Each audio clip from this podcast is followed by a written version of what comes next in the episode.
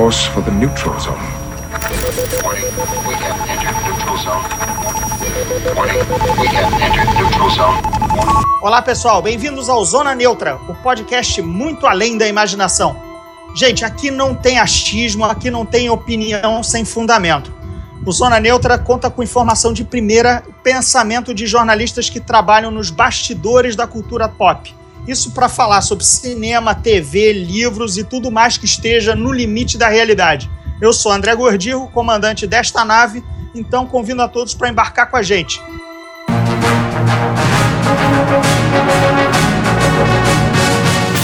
O nosso convidado de hoje, a gente vai ter uma presença luxuosa do Rodrigo Salem, que é correspondente da Folha de São Paulo, também faz o podcast Oscarizando sobre o, a premiação do Oscar, enfim.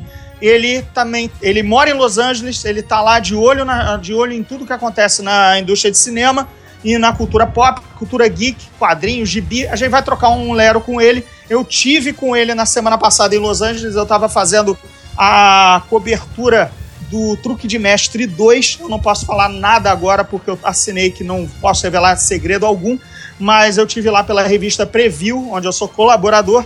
Então a gente se encontrou lá em Los Angeles e vamos começar agora o papo falando de Capitão América Guerra Civil, que o Rodrigo viu em Los Angeles. Eu não vi porque eu estava trabalhando no Truque de Mestre 2. Rodrigo, conta aí pra gente então. Prestou? Opa, prestou. Não sei se você gosta, como eu gosto, do Soldado Invernal, que para mim é o melhor filme da Marvel. Posso repetir o que você falou? Para mim, melhor Aham. filme da Marvel. Pronto. Então, agora você Beleza. já está ciente onde estamos pisando. Ótimo. Então, se você gostou desse, como eu gostei, você vai amar esse filme. E ele não somente é uma ótima sequência do Soldado Invernal, mas como ele tem. Ele é um filme dos Vingadores. É, finalmente foi um filme bem feito dos Vingadores, porque eu não gosto dos dois Vingadores. Acho eles muito fracos, é, confusos, com muito personagem que eles não sabem lidar.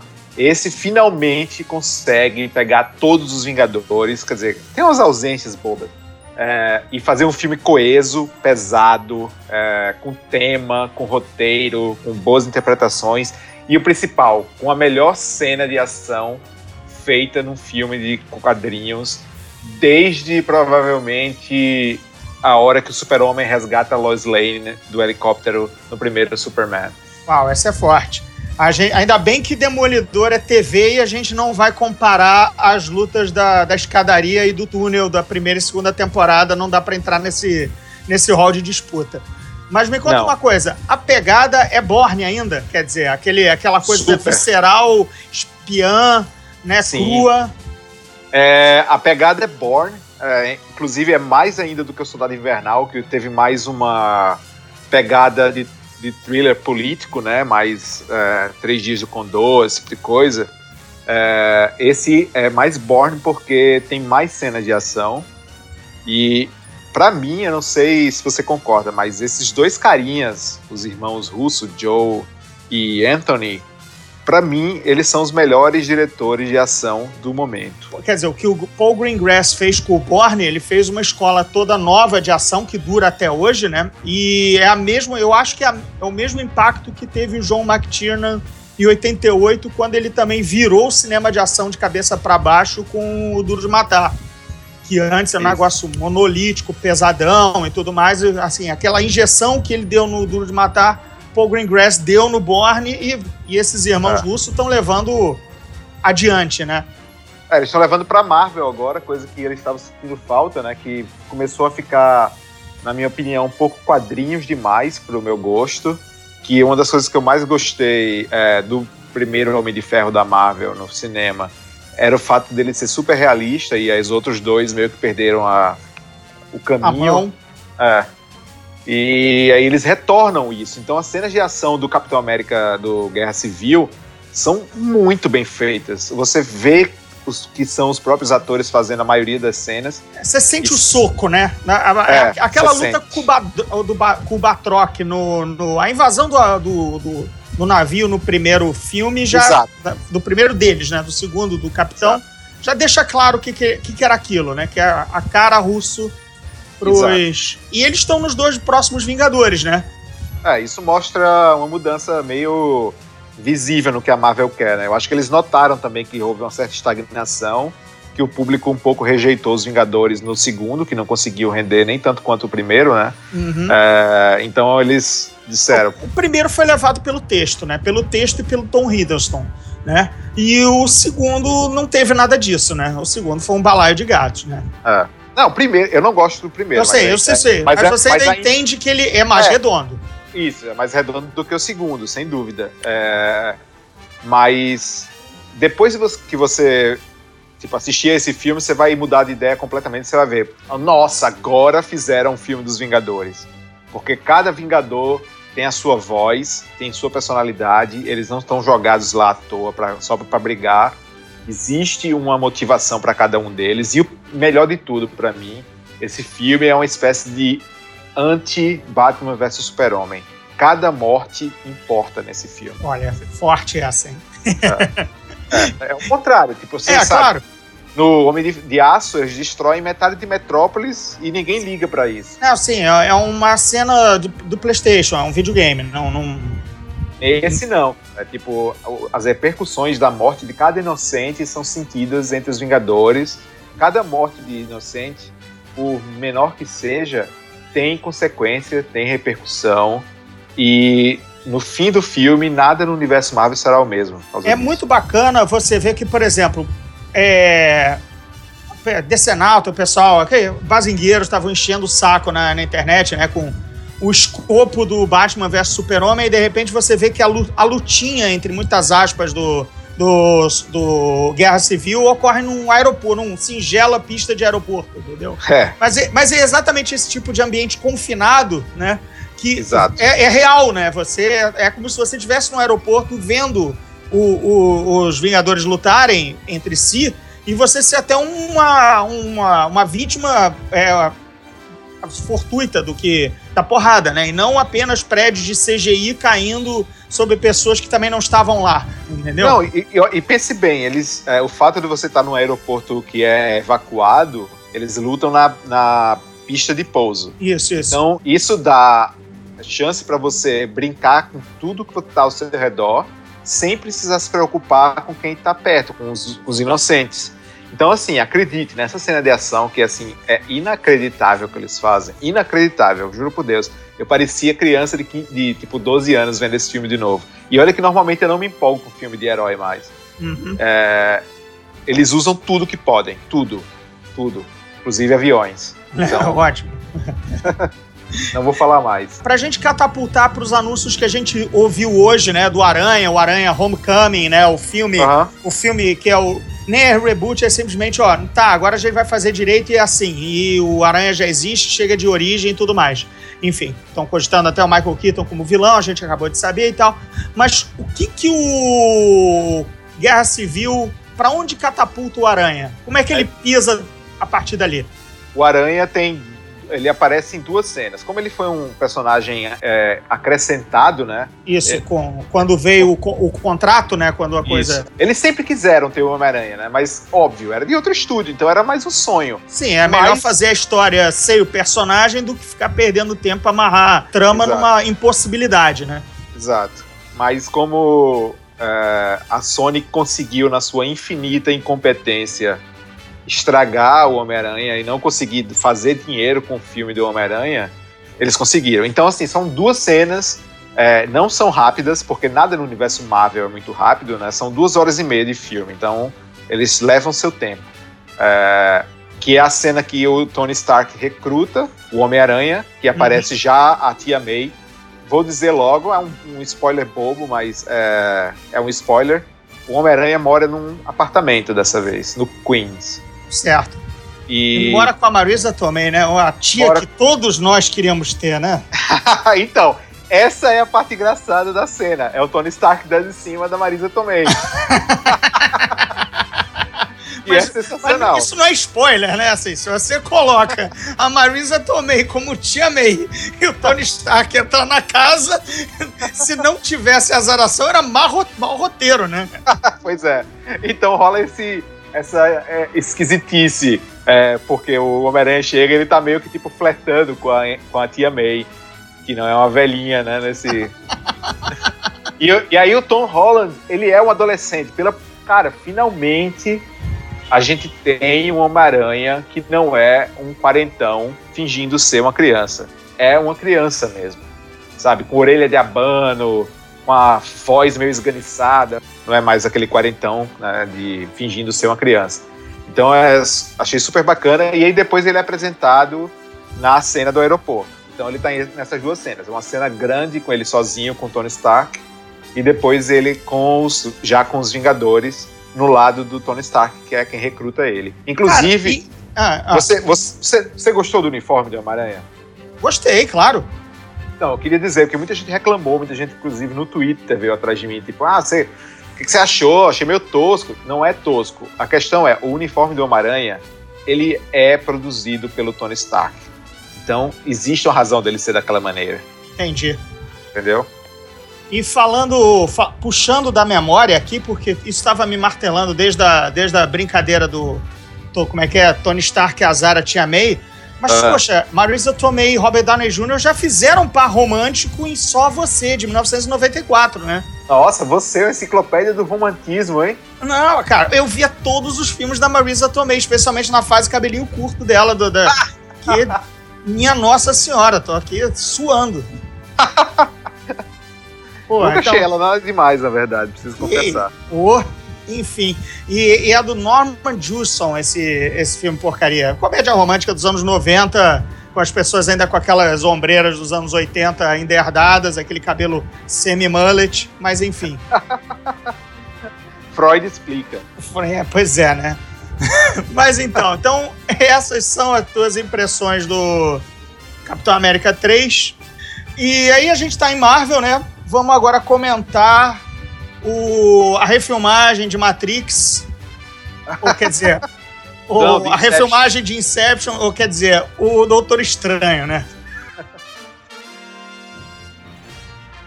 Não tem muito o que comentar, porque comentar trailer parece que é, é o esporte nacional agora da internet, né? Ah, é? Mas se a gente não faz isso também, a gente. É, enfim, trailer ué, é. Melhor, melhor que a gente comente do que os outros, ué. Exatamente, né? Pois é. Então, e aí, cara? Gostou do, gostou do Keanu Reeves sendo interpretado pelo Benedict Cumberbatch? É, o Benedict, ele consegue ser o melhor, melhor Keanu Reeves que existe hoje em dia, né? Mas, porra, é, assim, eu não gosto do Doutor Estranho, preciso confessar para você. Eu, eu tenho um sério problema.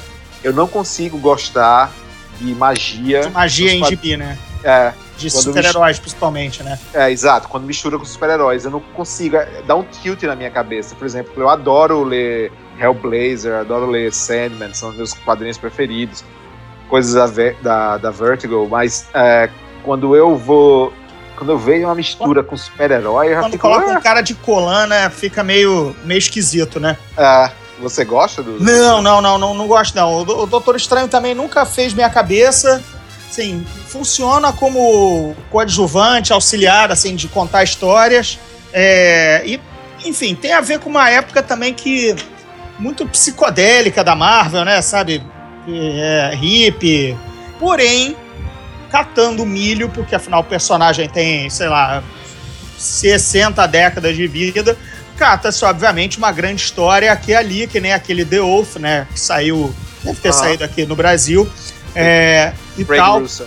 Exatamente, que tem a Night Nurse, né? Tem a, a, a, a Claire, a, na verdade a enfermeira do Demolidor no gibi do, do Doutor Estranho. Ele, eles se envolvem e tudo mais, foi mais o spoiler aí. Tomara que alguma hora aproveitem isso.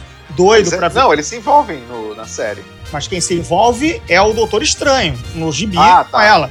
Não, é. não o Demolidor. Então, torcendo para algum dia ter o crossover. Na verdade, tô torcendo pro Charlie Cox chegar ao cinema como demolidor dele, nem que seja passando na, no Capitão América 4 pela rua, sabe assim? Ou sei lá, ou de repente é, defendendo o Peter Parker no, no, no, no tribunal, entendeu? Aham, uhum, ia ser legal. Alguma ah, eu preciso, preciso dizer uma coisa. É, que eu ainda nem falei, inclusive, no meu podcast. É, Existem ligações né, no Capitão América é, Guerra Civil com as séries do Netflix, mas não vou falar qual. Opa, opa. Aliás, Galera, sempre lembrando, além de ser correspondente da Folha, o Rodrigo Salem também tem o podcast dele, o Oscarizando, que apesar de não estarmos em temporada de Oscar, ele continua soltando o latim dele lá. E, enrolando. Enrolando, claro, porque tem que enrolar até o próximo Oscar. Lá para outubro você, você aquece os motores definitivamente, né? Pois é. Mas enfim, aí Doutor Estranho, né? Quer dizer, o trailer é Inception com Matrix, mas eu não acho que o filme vai ser isso. Eu acho que esse foi a isca para vender um personagem difícil de, de ser vendido. O que, tu acha? Uh, eu, eu preciso dizer assim, eu acreditaria mais nesse filme. Eu acho que tudo foi certo, menos uma coisa. O cara que dirige esse filme não me passa nenhuma confiança. Eu já entrevistei ele. Ele tem um bom filme de terror, que é O Exorcismo de Emily Rose. Exatamente. Mas o resto é tudo ruim. É, eu, vi, eu, eu entrevistei ele pelo. Como é que é? O dia que a Terra parou. Com o Keanu Exato. Reeves, inclusive, né? Fazendo o papel de Keanu Reeves. Por aí você tira, né? É um pois é. diretor é. mesmo sem personalidade, né? Uhum. E fez é, A Entidade, O Dia que a Terra Parou, Hellraiser Inferno. Pelo amor de Deus, né? Pois é. Então não sei, não, não tenho muita confiança nisso, mas ao mesmo tempo eu não tinha, eu não sabia o que, que os russos iam fazer e vinham de duas séries pequenas que eu adoro, mas são séries cômicas, que é Community e Arrested Development. Exato. E aí e eles se provaram os melhores diretores de ação que tem. Então quem pois sabe, é. não, né? Quem sabe que o cara se, não se redime agora. Ou, por, por exemplo, o elenco cara, vão ter que, assim, a história vai ter que ser muito intragável e, e a direção tem que ser muito chulé para você não, pelo menos, passar duas horas, uma hora e meia boa no cinema um elenco que de, de ponta a ponta é bom pra caralho, né? Aham. Uhum. É a Chiwetel Elijah é o, é o Barão Mordo, cara. O cara é bom pra cacete. É, não, tem tudo, tá tudo certo, né, pra, pra dar, é, em termos de elenco. A, Tilda Swinton também, né, que é uhum. sempre bom ter em filmes meio porra louca, é sempre bom ter ela, que é, a, é o supra-sumo da porra louquice hollywoodiana, né? Exatamente. E o Benedict, que é o cara mais foda que existe hoje em dia no cinema, né? Que é Exatamente. é Sherlock Holmes. Tirando no trailer as partes, obviamente, homenagens ou citações ou o que dos dois filmes que a gente tá sacaneando o tempo todo, ah, o que a gente viu, a origem do Doutor Estranho certinho e tudo mais, e aí eu volto àquele ponto que a gente conversou em box ontem, né? Uhum. Que todo filme de apresentação de herói da Marvel entra na fórmula Marvel de apresentar herói novo, né? É. Ah, ou assim, o filme me parece estruturado da mesma forma que o primeiro Homem de Ferro e que o Homem-Formiga. Apresenta Exato. seu herói, ele tem um problema, ou no caso, arrogante, ou no outro ele é milionário e preso, ou o outro ele é um ladrão de bom coração. Então, o herói tem um problema, Isso. ele supera esse problema, através, descobre poderes, armadura, herda alguma coisa e bate num num cara que tem os mesmos poderes dele. Homem, Homem de Ferro enfrenta o enlatado, o Homem-Formiga enfrenta um, um, diminuto, né? Um, Não, um é, jaqueta amarela. O jaqueta amarela, um miniaturizador que nem ele. E, obviamente, o Doutor Estranho, ao se descobrir mago, enfrenta o Barão Mordo, que não, não deve enfrentar, deve ser parceiro dele, pelo menos, nesse filme, mas enfrenta o vilão, que é aquela entidade lá do nosso amigo Max Madison, Max Madison, sempre esqueço de falar o nome dele certo. E Kelson, porque ele é dinamarquês. Isso, obrigado, obrigado. Você que é de, de, para, de locais ermos do Brasil, sabe também locais ermos do, do resto do planeta. É, enfim, ou seja, é a fórmula Marvel de apresentar herói quando num filme solo standalone, né? Então, é. que é o que é o é único meu, meu, meu minha reclamação ao Homem-Formiga ele ter sido, apesar de ser delicioso, sessão da tarde, super divertido, aventura gostosa, nostálgica, ele segue muito a fórmula Marvel do primeiro Homem de Ferro. E pelo é, visto. Foi o que, foi o que, o, que fez o Edgar Wright, que ia ser o diretor e escreveu o, o roteiro do filme é, antes de ser mudado. Uhum. Que foi a diferença dele com a Marvel, foi a briga, por isso que ele foi demitido, né? Por isso que ele pediu para sair. Porque Exatamente. ele queria fazer uma coisa diferente e a Marvel queria fazer a fórmula de sempre. Exatamente. Então, assim, quando você vê o filme do Homem-Formiga, você vê, nossa, isso é muito legal essa cena. Ah, essa, essa ideia é muito boa. E aí você vê que é tudo, cara, tudo coisa que o Edgar Wright faz. Sim, aí, tudo herdado chega, do, do, roteiro é. da parte dele, né? É. Aí quando você vê com tipo jaqueta amarela, ou então aquela, aquela pieguice que é. Ele Pai, mãe, ir, filho, é. é. exato, e tem que ir para o universo dentro do universo. Ao, se mini, não sei nem falar essa palavra, entrar, ficar em, miniatura até o ponto de ser tragado por um universo diferente e tal. Aquilo ali, tipo, não. Não rola. Pois é, e eu acho que o Doutor Estranho vai seguir a mesmíssima coisa, sabe? Você Também vai acho. conhecer o. Você vai conhecer o, é, o, o, o protagonista, ele é arrogante, ele passa pela lição de moral, ele tem o momento Batman Begins dele também, outra citação Nolan, o cara vai lá pro monastério, vai conhecer É. seu poder, e aí quando ele mudar de vida e abraçar o heroísmo, ele vai bater num cara que é o equivalente grama dele, só que do lado do mal. E aí a É. gente terá um novo no- no- no- novo encaixe dentro da fórmula Homem de Ferro, É. Homem-Formiga. Até que ele, olhando o olho de Agamotto, vai descobrir Isso. que Cara, tem Thanos vindo por aí. Exatamente. Até o primeiro Capitão América, na verdade, também é a mesma fórmula Marvel, porque também o herói tem um problema, ele supera através do soro, e aí ele, ele se descobre herói, antes ele fica lá como marionete, ele tem a chamada por heroísmo, supera a dúvida, a jornada do Ah. herói, e ele bate num cara que também é o equivalente grama dele, porque também o Caveira Vermelha é um super soldado. Quer dizer, os quatro filmes standalone de, de, de personagem solo da Marvel, contados meio que da mesma forma, a gente ainda não viu o Doutor Estranho, mas o trailer aponta pra isso, né? É, deve ser isso, não vai sair muito da, da, da, da fórmula, não. Pois é. Não que a gente reclame, mas tem, tem horas que dá um, um, um cansaço, né? Por isso que o Homem de Ferro se sustenta tão bem até hoje, porque abriu a porteira com a fórmula, parecia novo, né? re- Fresh, né? Na, naquele momento. Uhum. É, Mas enfim, espe- a expectativa é grande porque tem o Benedito, tem a galera bacana. não, tipo, os caras não são obrigados a tipo, acertar todas também, né? Não tem jeito. E. Ah, que, que é a bronca da DC, né, cara? Porque a DC faz pouquíssimo e erra em todas, né? É, a mas, é, Marvel faz a beça cara, e tem os seus. Claro, pô, tem o Homem de Ferro 3, por exemplo, que é intragável. aham. É, a DC é, é a maior prova de como você acha que existe vida inteligente no estúdio, acha que eles sabem o que estão fazendo e eles não sabem o que estão fazendo. Muita gente acha, esses caras são contratados, por que você está falando isso? Eles, devem- eles sabem muito mais do que você para fazer um filme. Não, eles não sabem. Eles são colocados ali por alguma força do destino, às vezes muito, é, tipo família poderosa, ou A amigo de outra certa. pessoa, A foi pra festinha festa certa, certa. Exatamente, tipo, tá lá. a sabe? bandeja de pó certa, enfim. Exato. O sofá, o sofá macio na hora É. certa. A aula, a aula de yoga certa. Aham. O Então, guru, o, o- o guru da dieta certa a cientologia certa. também. Então, assim, é, as pessoas dão muito crédito para a inteligência de executivo daqui de Hollywood sem ter, entendeu? E a DC é prova. Eles, a gente estava até falando sobre isso. É, a DC e com a Warner, eles tinham um universo ah, preparado para eles há muito mais tempo que a Marvel. E a Marvel conseguiu passar na frente, fez um universo inteiro dentro do cinema. E a DC agora quer recuperar em dois filmes. Quer fazer uma Liga da Justiça no terceiro. Não é assim que funciona, desculpa. Nota-se, né? Ficou, ficou claro com o Batman Super-Homem que é, por exemplo, aí é o que a gente vê.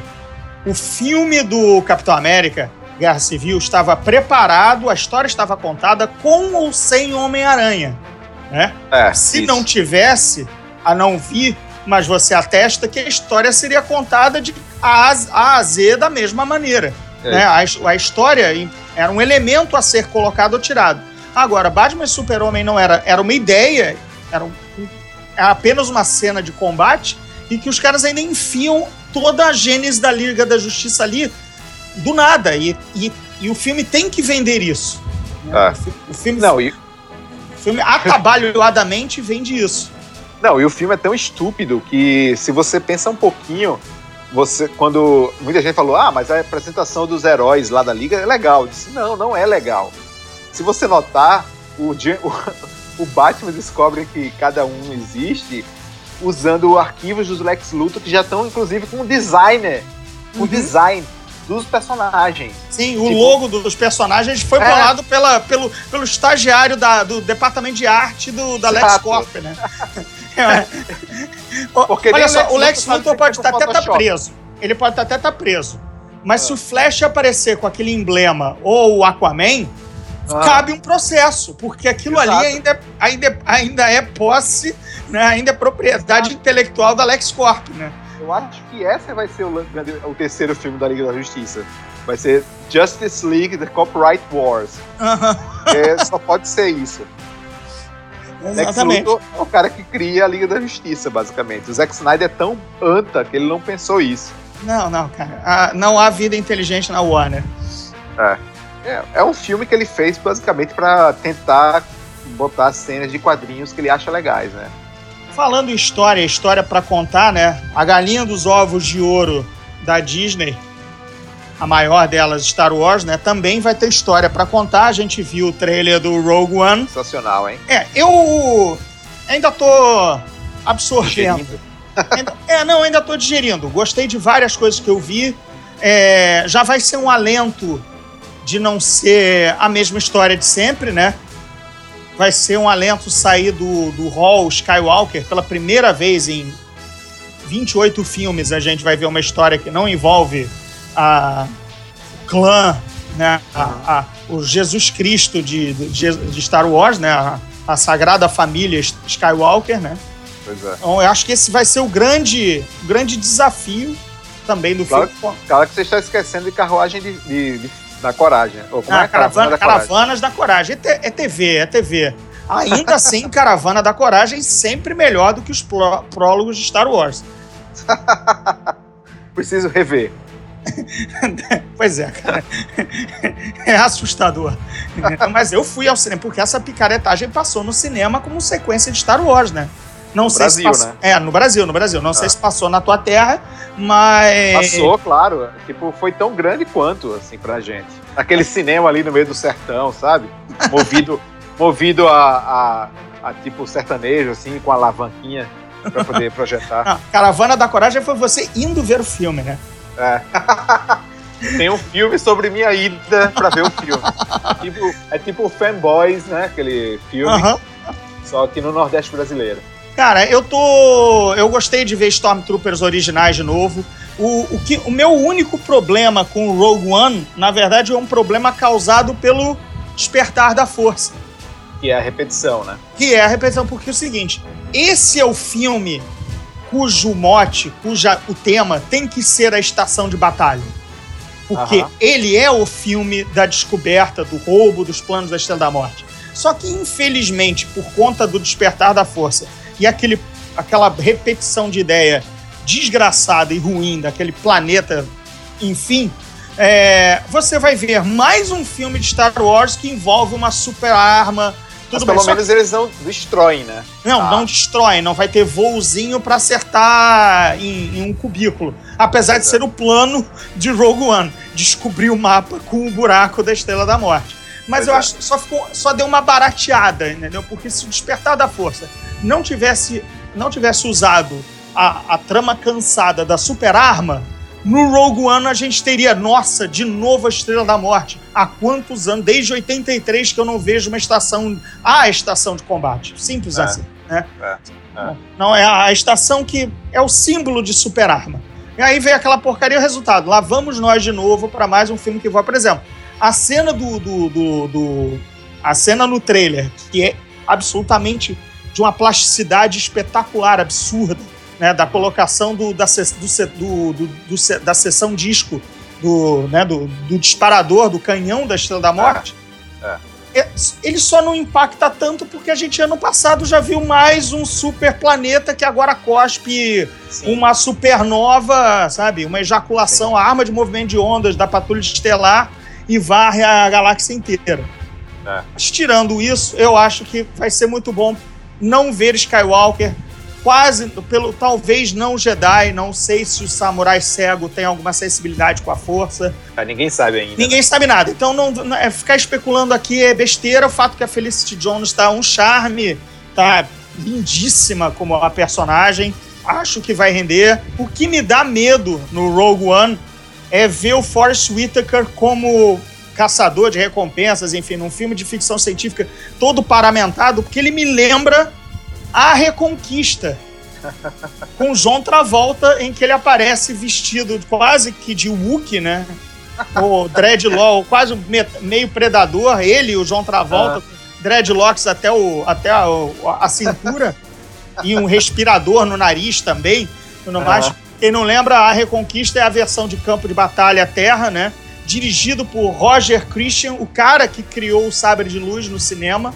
Né? Ou, na verdade, o, o cenógrafo, um dos um dos responsáveis por adereços de cena do primeiro Guerra nas Estrelas, né? Foi ele que bolou o sabre de luz a partir de uma lâmpada de flash de câmera.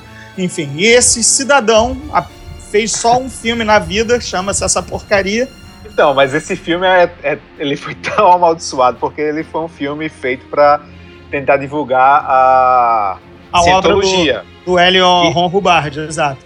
Que é o pai da cientologia, né? Então, eles fizeram isso porque o João Travolta é um alto cientólogo e tal, desde os anos 70. Quem quiser ler mais sobre isso, procure é, ler o livro Going Clear, do Lawrence Wright, que já tem em português também, e tem um, um documentário para HBO, que é sensacional. Eu indico o livro, que você encontra revelações surpreendentes sobre o João Travolta, ou não tão surpreendentes assim. É, né? e, e, esse filme, cara, tipo, ele é tão amaldiçoado que, por exemplo, não só ele não fez mais nenhum filme, mas como roteirista também não fez mais nenhum filme. Então, assim, ninguém mais fez nada depois disso, só os atores, e a maioria deles meio que ficou amaldiçoado, né? É, exatamente. Ah, então, e o Roger Christian é figurinha carimbada de quem pega Blu-ray de making-off de, de Guerra nas Estrelas, de Star Wars, tanto dos prólogos quanto agora do, do, do das relançamentos e tudo mais. Ele aparece lá, afinal, ele fez parte da ele é parte da história, né? E uhum. tudo mais. Então, mas pulando do Roger Christian, a gente vai para o Reconquista. Então, o medo que me dá no Rogue One é toda vez que eu vejo o Forrest Whitaker ter o um mau gosto do A Reconquista. Eu realmente não queria ver nunca mais o Forrest Whitaker num filme de ficção científica, entendeu? Especialmente paramentado, que... com ombreiras, sabe? Já me deu. Já me deu meio medo, assim. É, eu acho que até ele meio que não queria, mas é, acho é. que deve ter sido complicado negar, né? É, negar Star Wars, quem nega, né? Aham. Uhum. O foda de ver do Forrest Whitaker que eu vejo aquele olho dele, toda vez me lembro Radiohead, aí já fico meio triste já.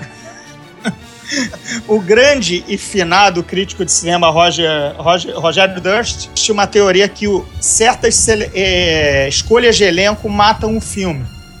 Por exemplo, no quarto do Pânico, o Forrest Whitaker tá na gangue.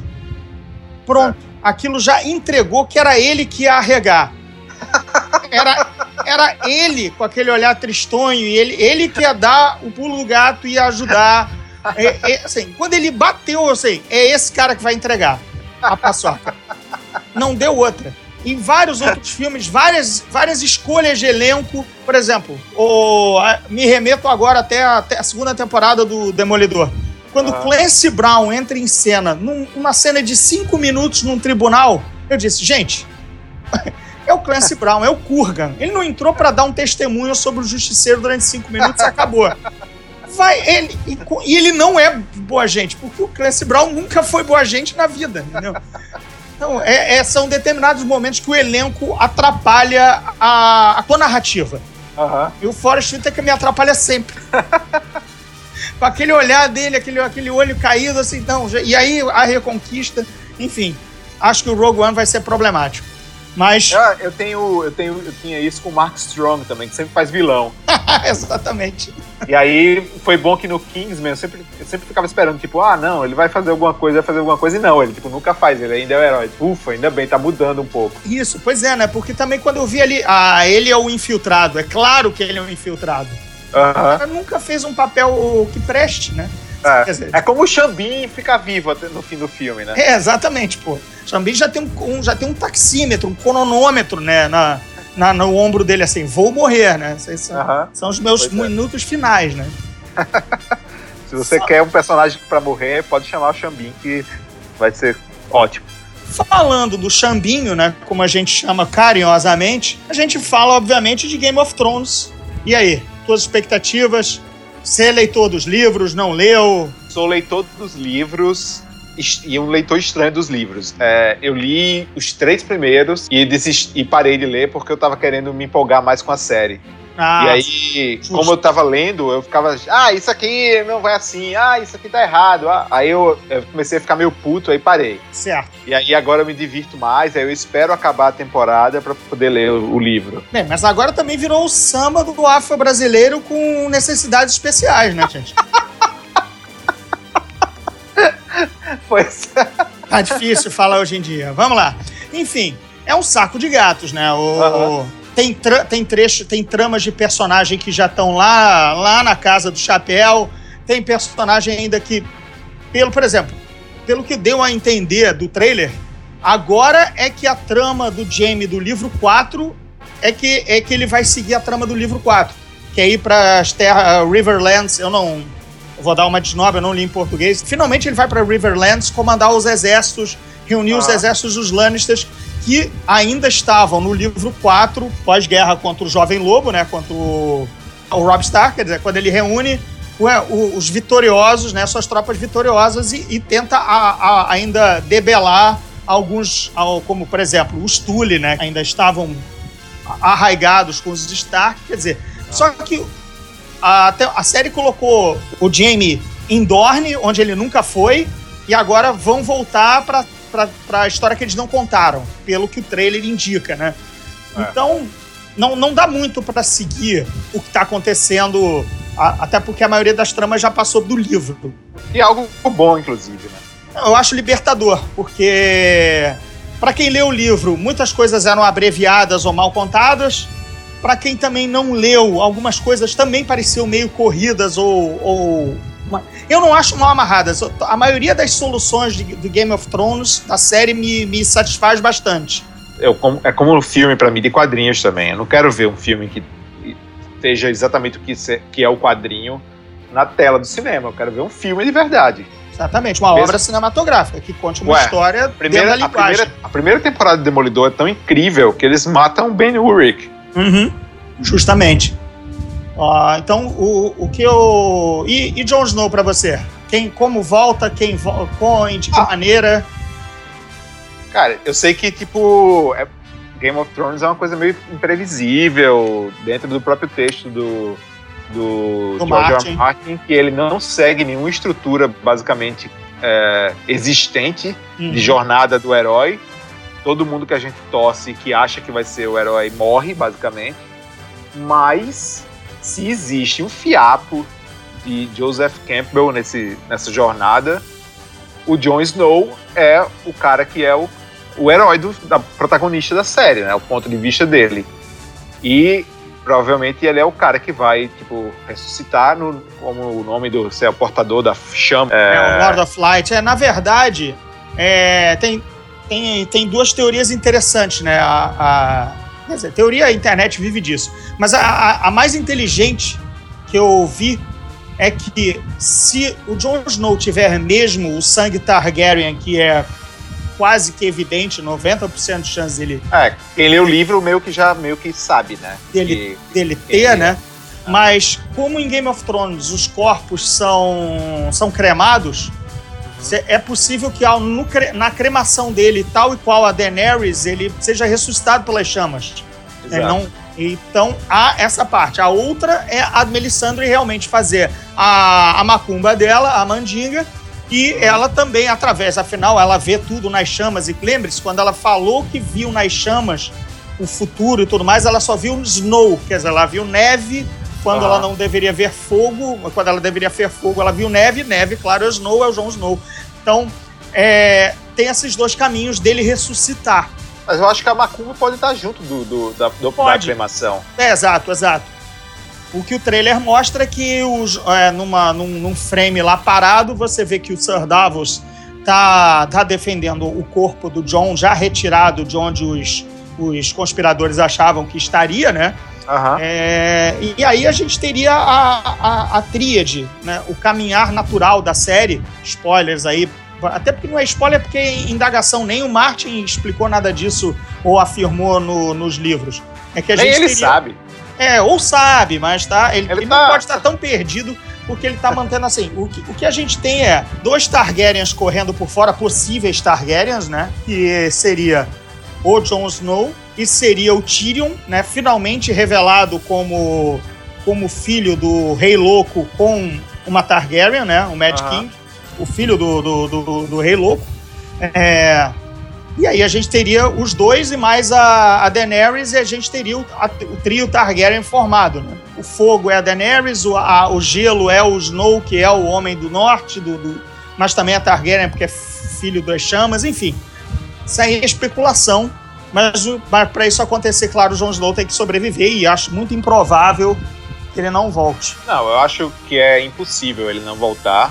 é, mas, óbvio, claro que ele tá morto como Jon Snow. Isso é óbvio, ninguém tá mentindo. Ah, sim, sim, exato. Ele vai voltar como aquele o nome do personagem que carrega a flama lá, que eu esqueci. É, o, a- o herói mitológico que carrega a, a, a Lightbringer. Acho que aqui Exato. no Brasil saiu como Luminífera ou algo do gênero. É, isso, exatamente, a Luminífera.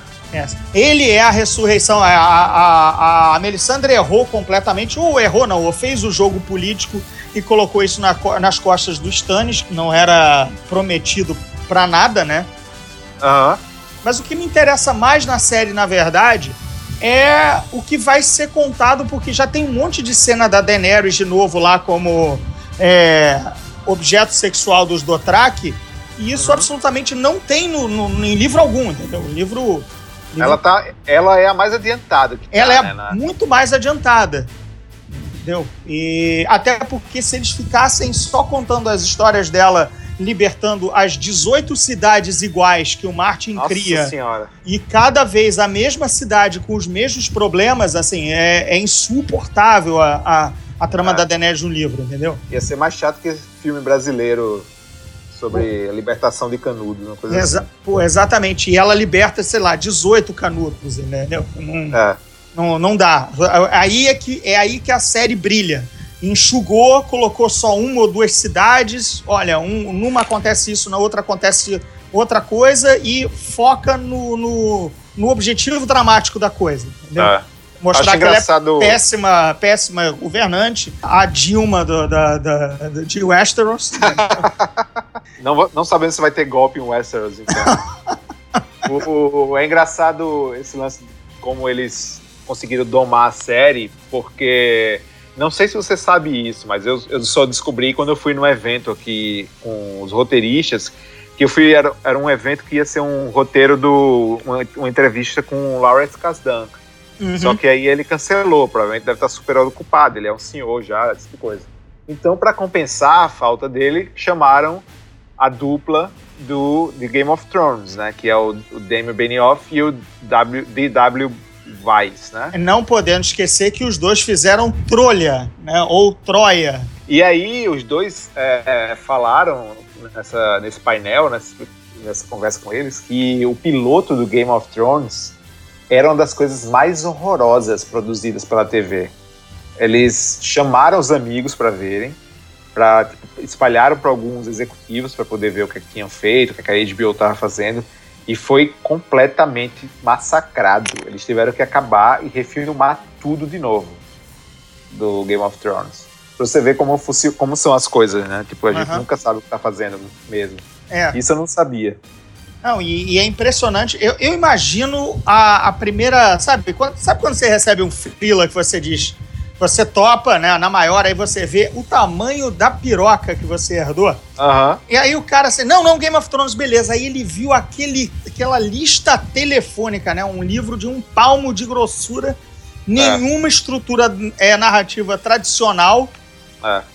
nada pra você fazer aqueles pinpoints rápidos do isso aqui é o fulano, é o Beltrano. Por isso que os caras erraram no, no piloto, tá certo, entendeu? Não, É, isso numa época que ninguém fazia fantasia, né? Exato, né? Agora a gente tem a torta e direito com vários é, graus de qualidade, é, fantasia na TV. Exato. Você tem alguma fantasia mesmos- legal, tá vendo não? Fora Game of Thrones? Não, eu, eu tô sabendo que tem o. Earth- acho que teve o Earthsea, talvez. É, Shannara, não, Shannara. Teve Shannara, não Ah, me então. interessei em ver. Não é ruimzinho não, viu? Não é ruimzinho, não? Dá pra ver.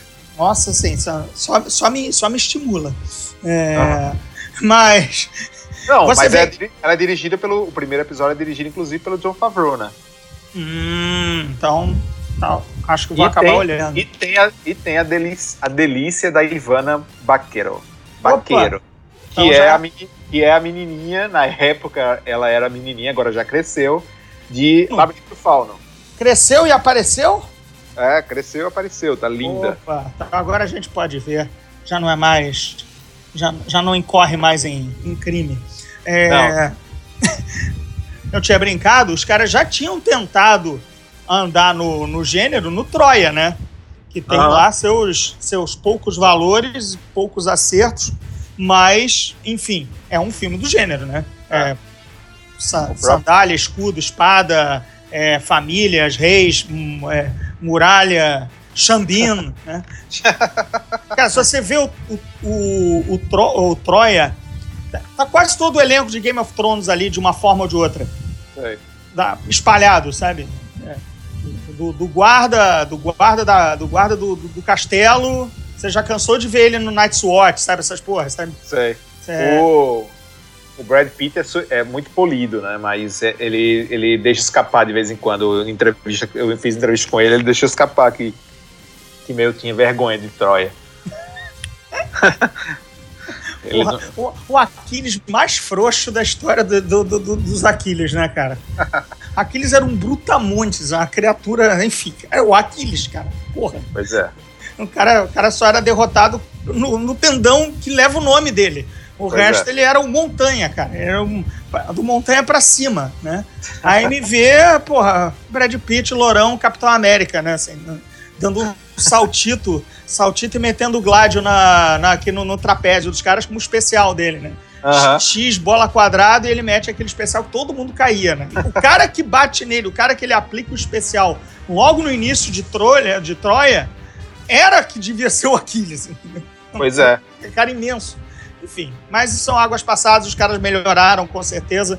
Estão fazendo Game of Thrones aí pra gente, para a nossa alegria. Falando de fantasia, cara, agora é a hora também de vender teu peixe, porque você traduziu o livro de Dungeons and Dragons, né? Ou pelo menos a história dos criadores do Dungeons and Dragons. Enfim, fala um pouquinho aí do livro, do nome, o que que é. É, na verdade, é- ele vai até mais além, né? Dados e Homens, que é um livro do jornalista David M. Uh. Ele, ele conta a história do Dungeons and Dragons, mas ele vai bem mais além. Ele, vai, ele conta a história de como surgiram os jogos.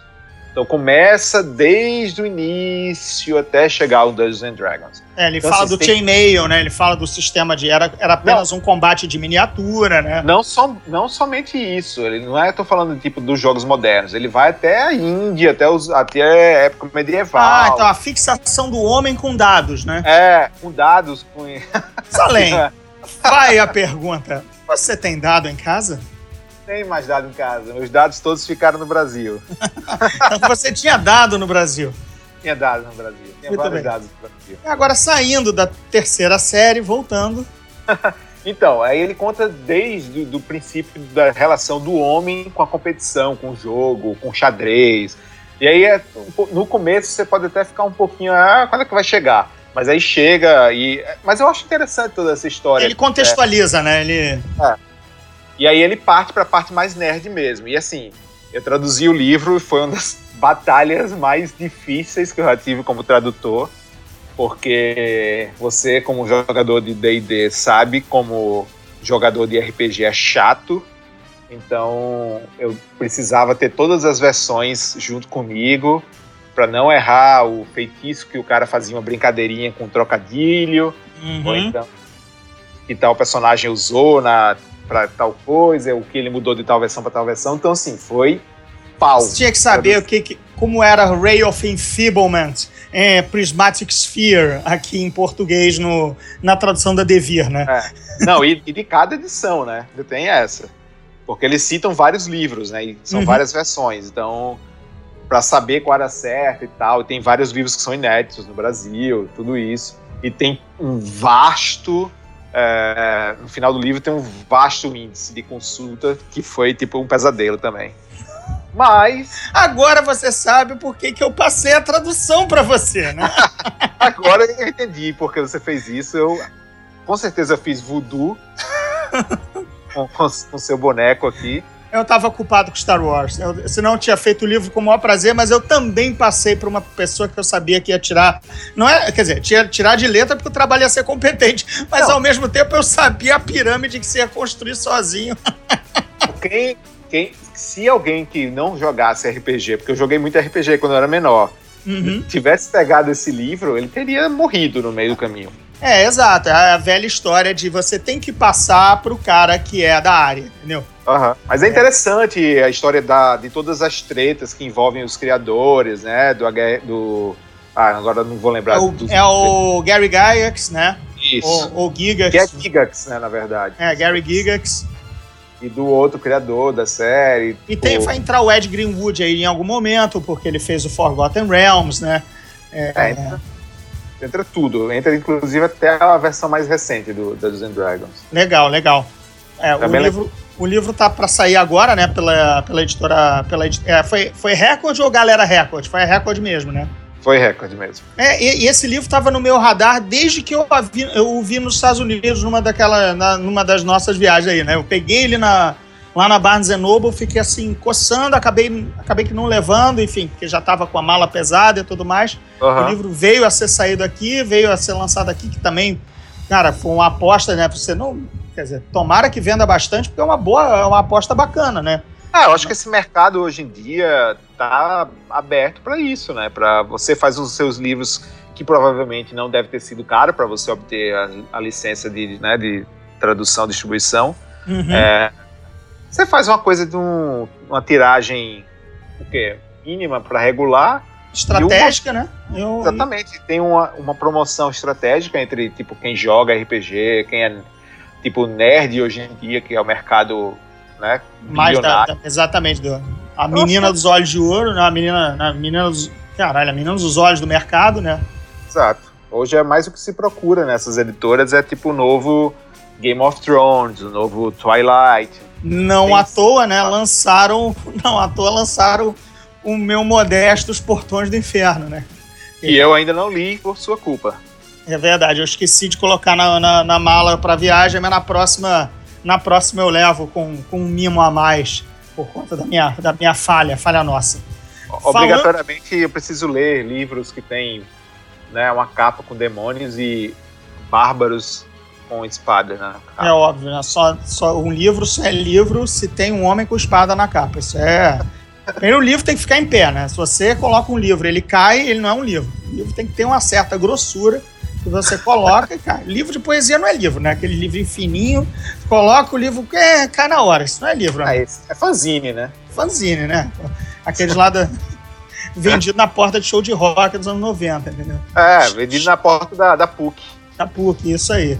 É, falando de, de livro, a gente ainda vai, vou ainda tem uma, hoje saiu uma noticiazinha legal que a World of Warcraft vai, vai, vai sair uma nova série de livros da, do World of Warcraft, do WoW, só que na linha Young Adult, né, na linha jovem adulto.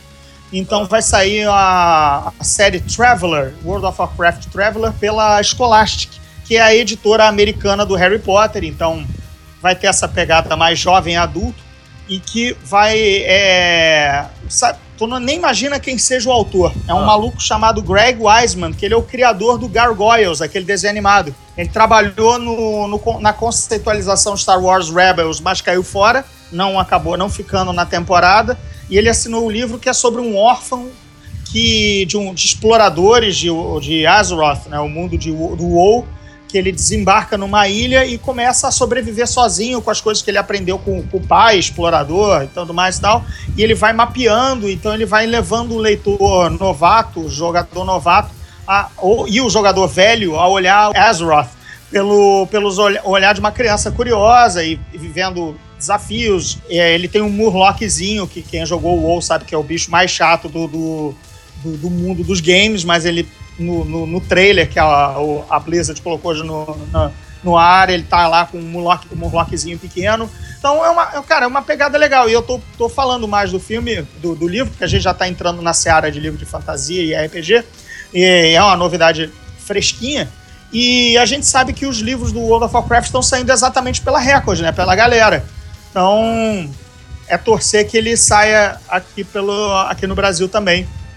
Que com certeza Ótimo. vai ser bacana. Eu gostaria de ajudar você a, a, a disser- dissertar mais sobre o assunto.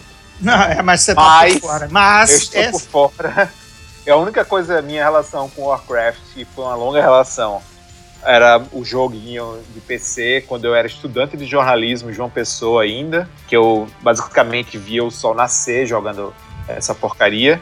E eu adoro a- o jogo, mas eu tenho sérios problemas em escrever sobre videogame, ou então é, ler sobre alguma coisa relacionada a videogame, até filmes de videogame eu tenho um certo preconceito. Mas eu adoro jogar. O que me, o que me leva a que quando eu tava né, nesse último fim de semana em Los Angeles tocando, tomando aquelas cervejas contigo, tava rolando um evento, né, do Warcraft, o filme baseado no World of Warcraft. Foi o que, afinal? Porque eu, tenho, eu só ouvi uns italianos falando, jornalistas italianos, eu também não estava convidado. Tu, pelo visto, tu, tu viu que eu fui para lá e quase não, quase não fui chamado para porcaria nenhuma. Mas, por acaso, tu estava sabendo o que, que foi ou não? Eles estão mostrando algumas cenas só do filme, porque é o que eles chamam pro nosso ouvinte. é, eles têm dois estilos de entrevistas de filmes grandes, né? Que é a long lead, que eles chamam, que são entrevistas bem antes e mais extensas com o diretor e com o elenco, que aí a pessoa, tipo, o jornalista pode trabalhar com veículos mensais que fecham antes, bem antes do e, é- e outras que são as short leads ou junkets, que é quando o jornalista é convidado para tipo, mais ou menos duas semanas antes da estreia do filme para ver o filme e poder ver o, o para poder Falar entrevistar todo mundo e fazer mais para jornal, né, que é uma, ou, ou internet, Jornal, web, mais- é mais É. fresquinho, né? Exatamente. mas, é, exato. Então, nesse caso ainda foi, como o filme ainda tá longe ainda de estrear, deixa eu ver exatamente quando ele estreia, estreia dia 9 de junho é, só, então ele tem um tempo, então agora eles estão tentando tirar um pouquinho do gosto amargo do que o trailer deixou. Uhum. Mostrando algumas cenas para mostrar, olha, veja bem, o trailer você achou meio mal feito, os, os efeitos não são tão mal feitos assim, veja aqui como É, não é provavelmente mostraram uma sequência completa, que nem, né? Às vezes a gente vai lá fora e vê 15 minutos do filme, né? Uma sequência inteira, né?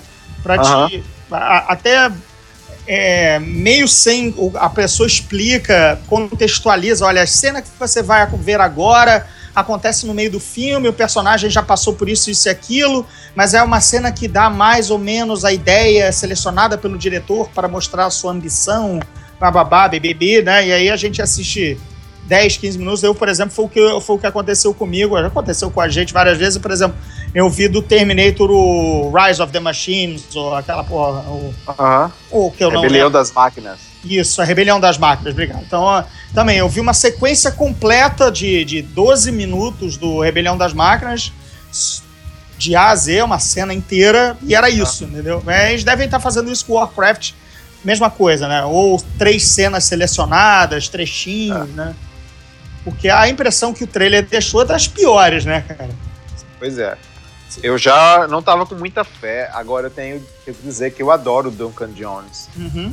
É, eu acho que ele é um puta diretor, não sei se ele tipo, vai ter a liberdade total para fazer esse filme, mas eu gosto muito do Lunar, gosto muito do Contratempo. É um diretor que sabe trabalhar ficção científica. Talvez ele tenha dado um passo errado com esse filme, um passo Uhum. talvez grande demais para o que ele pode É fazer. ele fazia filmes intimistas de FC, É. né? Aquela coisa raríssima de você ver hoje em dia, em que a ideia é melhor do que a execução, né?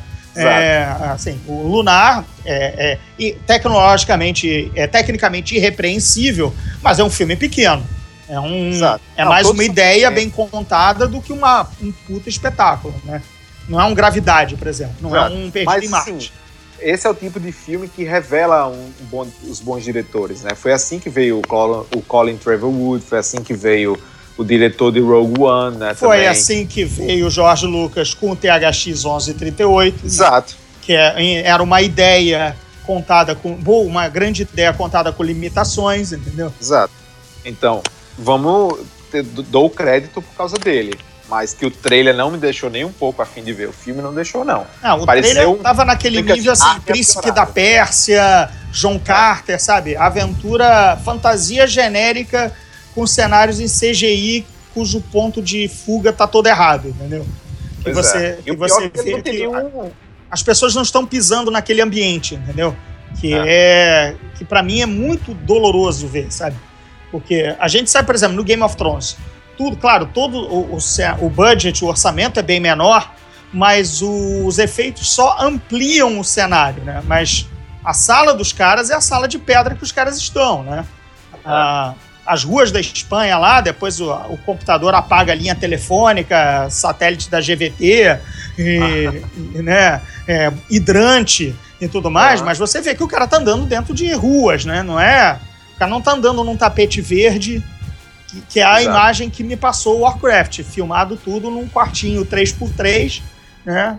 Com É. parede verde. Então, Não, mas o, o pior de tudo ainda é que essa semana estreia Mowgli, o Menino Lobo, que foi feito dessa forma e é uma das coisas mais espetaculares que eu já vi na minha vida. É, teve sessão hoje de imprensa no Rio, mais dublada, e você sabe que dublagem é crime hediondo, né, Aham. inafiançável, então eu não fui ver. Cara, é, ontem a Mari estava me contando qual eram os dubladores do, do e eu morria de rir. É, o Balu, que aqui é o Bill Murray, virou o Marcos Palmeira. O Rei Louie, que aqui é o Christopher Walken, se eu não me engano, é tipo o Tiago Lacerda. Ou é o Char... Não, não, acho que é o Shara Khan, que é o Idris Elba e é ele, o Tiago Lacerda. Não dá, né? É, não, pois é, né? Mas não perca o filme, porque é, é incrível. Bem, galera, já chegou a nossa hora, comida tá no, tá no forno, tá querendo sair, a gente tem a vida social para levar adiante, ler se ver mais séries, mais filmes. Esse foi o primeiro Zona Neutra. Espero ver vocês todos aqui. Então Ah. fica aqui o convite, aliás, também para você voltar para uma próxima edição aqui do Zona Neutra, sendo o nosso correspondente não pago, pago com, com dicas de traduções é, aqui no Zona Neutra. O espaço é seu, a gente vai trazer mais gente boa também para falar, outros jornalistas da área, porque aqui o que importa, como eu falei lá na abertura, é que aqui não tem achismo, aqui tem opinião embasada de quem vive os bastidores da cultura pop. É isso que você vai ter aqui na Zona Neutra, direto um mundo além da imaginação para você no seu podcast. Rodrigo, brigadão pela participação. Valeu, André. Chama aí pro teu podcast, Oscarizando, qual é a regularidade dele, quando é que vocês fazem, o que mais você tem aí de bacana. A gente tenta lançar o podcast toda, toda semana, quase. Como a gente viaja muito para cobrir festival de cinema, então é, cobrir filmagens fora de Los Angeles, ah, às vezes acontece não ter uma semana ou outra, mas normalmente é toda semana. Oscarizando, tá lá no iTunes, se quiser assinar também. E aí a gente entra na concorrência agora com Zona Neutra. Pô, que isso, né? Isso aqui não é concorrência, isso aqui é a amizade, a brodagem. Gente, brigadão por ter ouvido. Até a próxima, até a próxima viagem. Embarque na Zona Neutra. Fui!